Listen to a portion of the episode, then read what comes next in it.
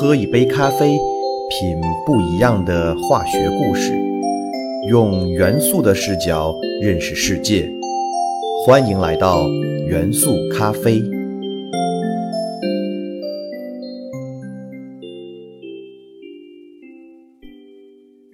大家好，欢迎收听元素咖啡，我是你们的老朋友老胡。欢欢喜喜过大年，不知不觉已经进入了猪年。老习俗讲，二月二龙抬头之前都算过年。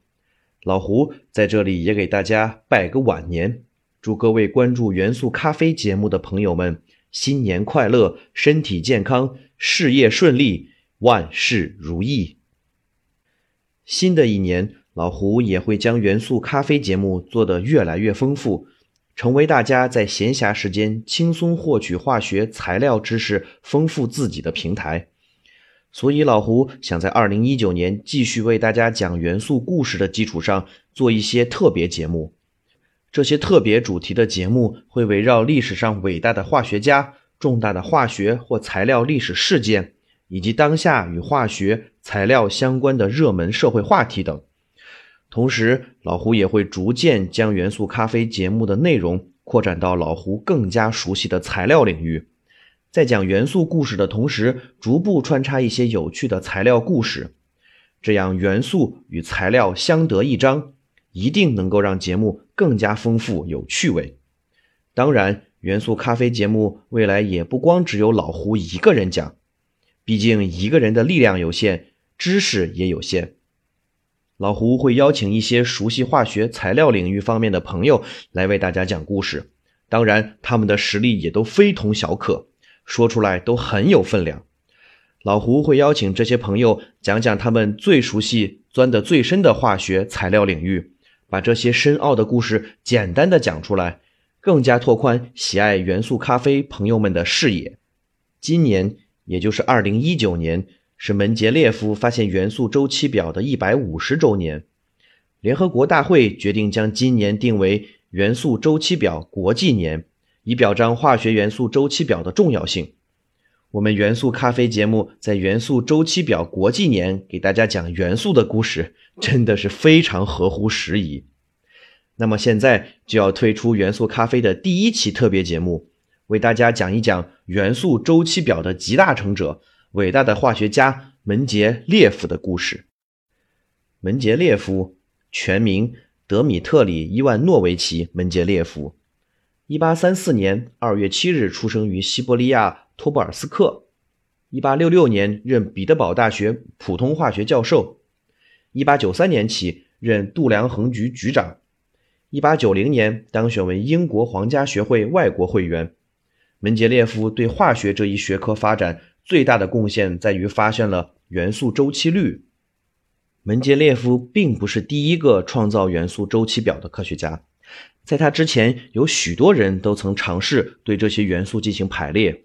例如，化学家道尔顿就曾试图为元素创造一张表格和一些有趣的符号，并且对它们的属性进行了分类。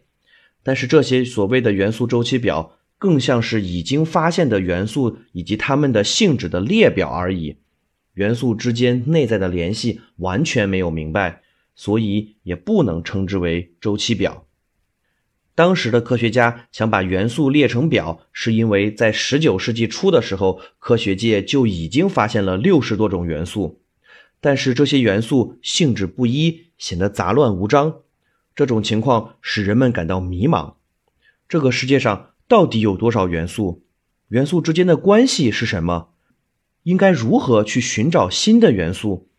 科学家在迷茫中也进行了各式各样的努力来寻找规律，但是结果都不理想。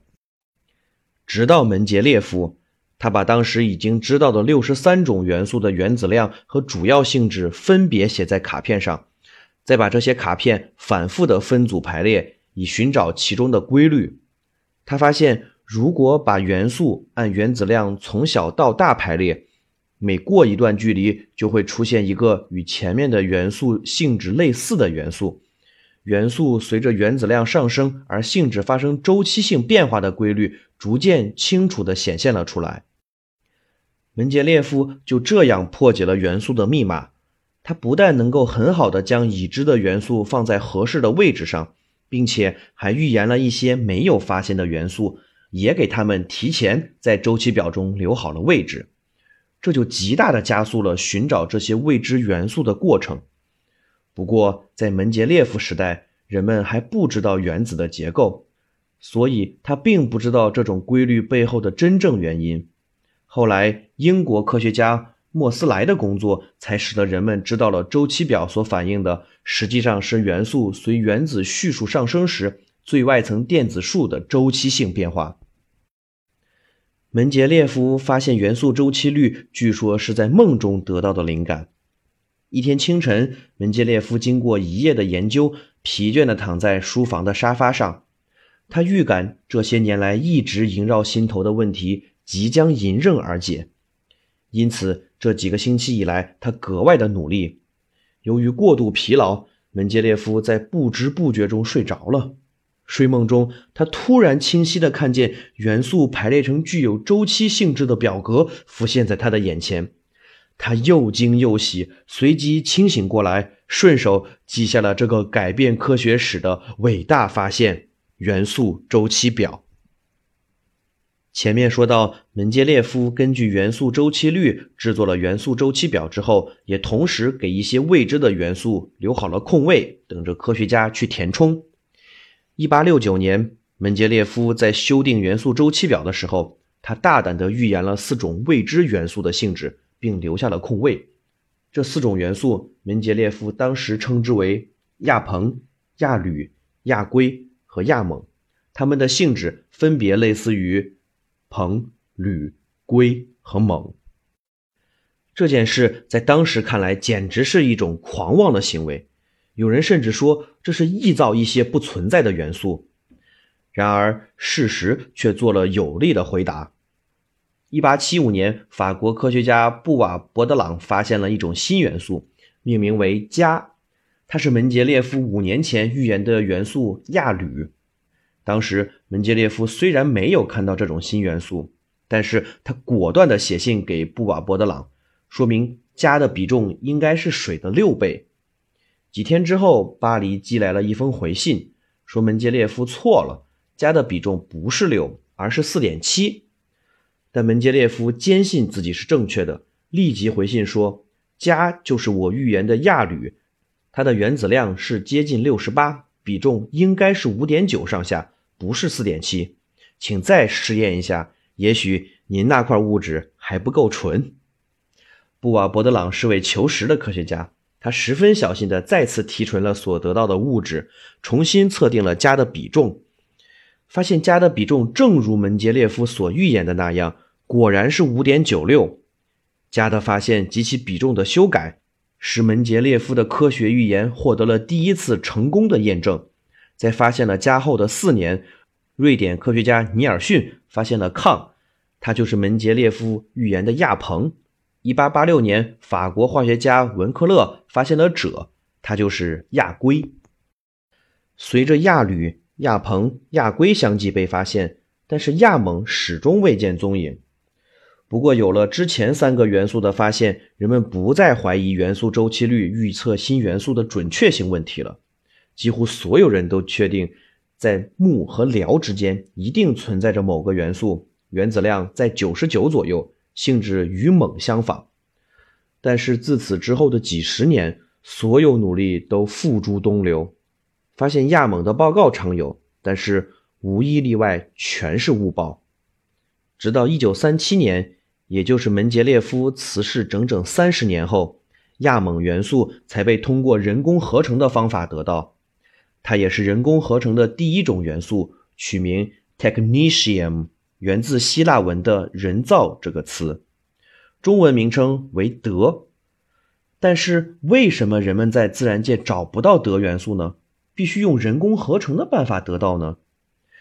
那是因为铊元素是放射性元素，由于半衰期不够长，最稳定的铊元素半衰期也不过区区四百二十万年，相比于地球四十六亿岁来说，确实太短了。因此，地球诞生时候产生的德元素早就已经消失殆尽了。不过，铬元素的人工合成终于使它出现在了元素周期表中，也再一次印证了门捷列夫预测的正确性。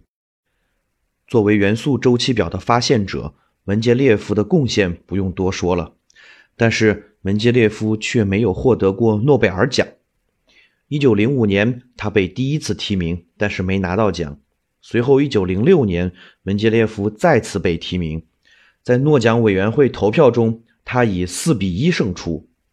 然而，瑞典皇家科学院不接受这个结果，他们又召集了评委，重新组建了诺奖委员会。最终以五比四的结果，将诺奖授予了氟化学家亨利·莫瓦桑，也就是我们之前讲氟元素时提到的那位氟元素的发现者，他也是我们元素咖啡节目的熟人了。随后的一年，也就是一九零七年二月二日，门捷列夫与世长辞，享年七十三岁。从此，他就再也没有机会获诺贝尔奖了。这件事也成为科学史上的一个遗憾。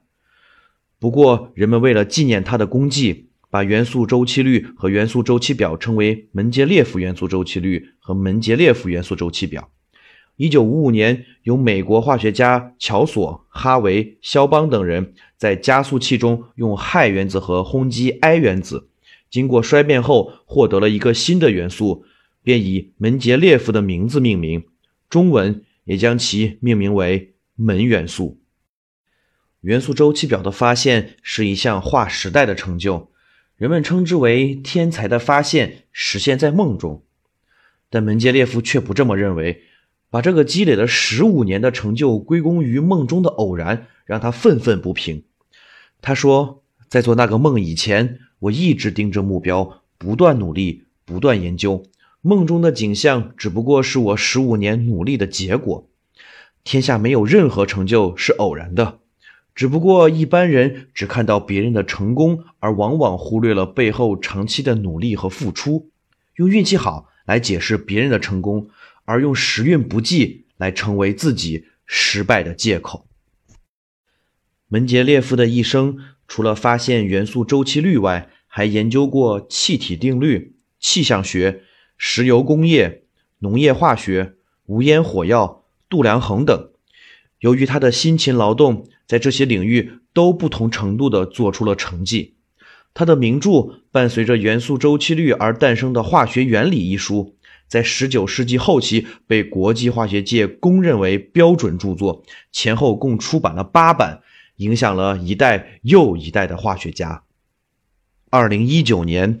元素周期表国际年，让我们记住门捷列夫，同时记住他的勤奋与努力。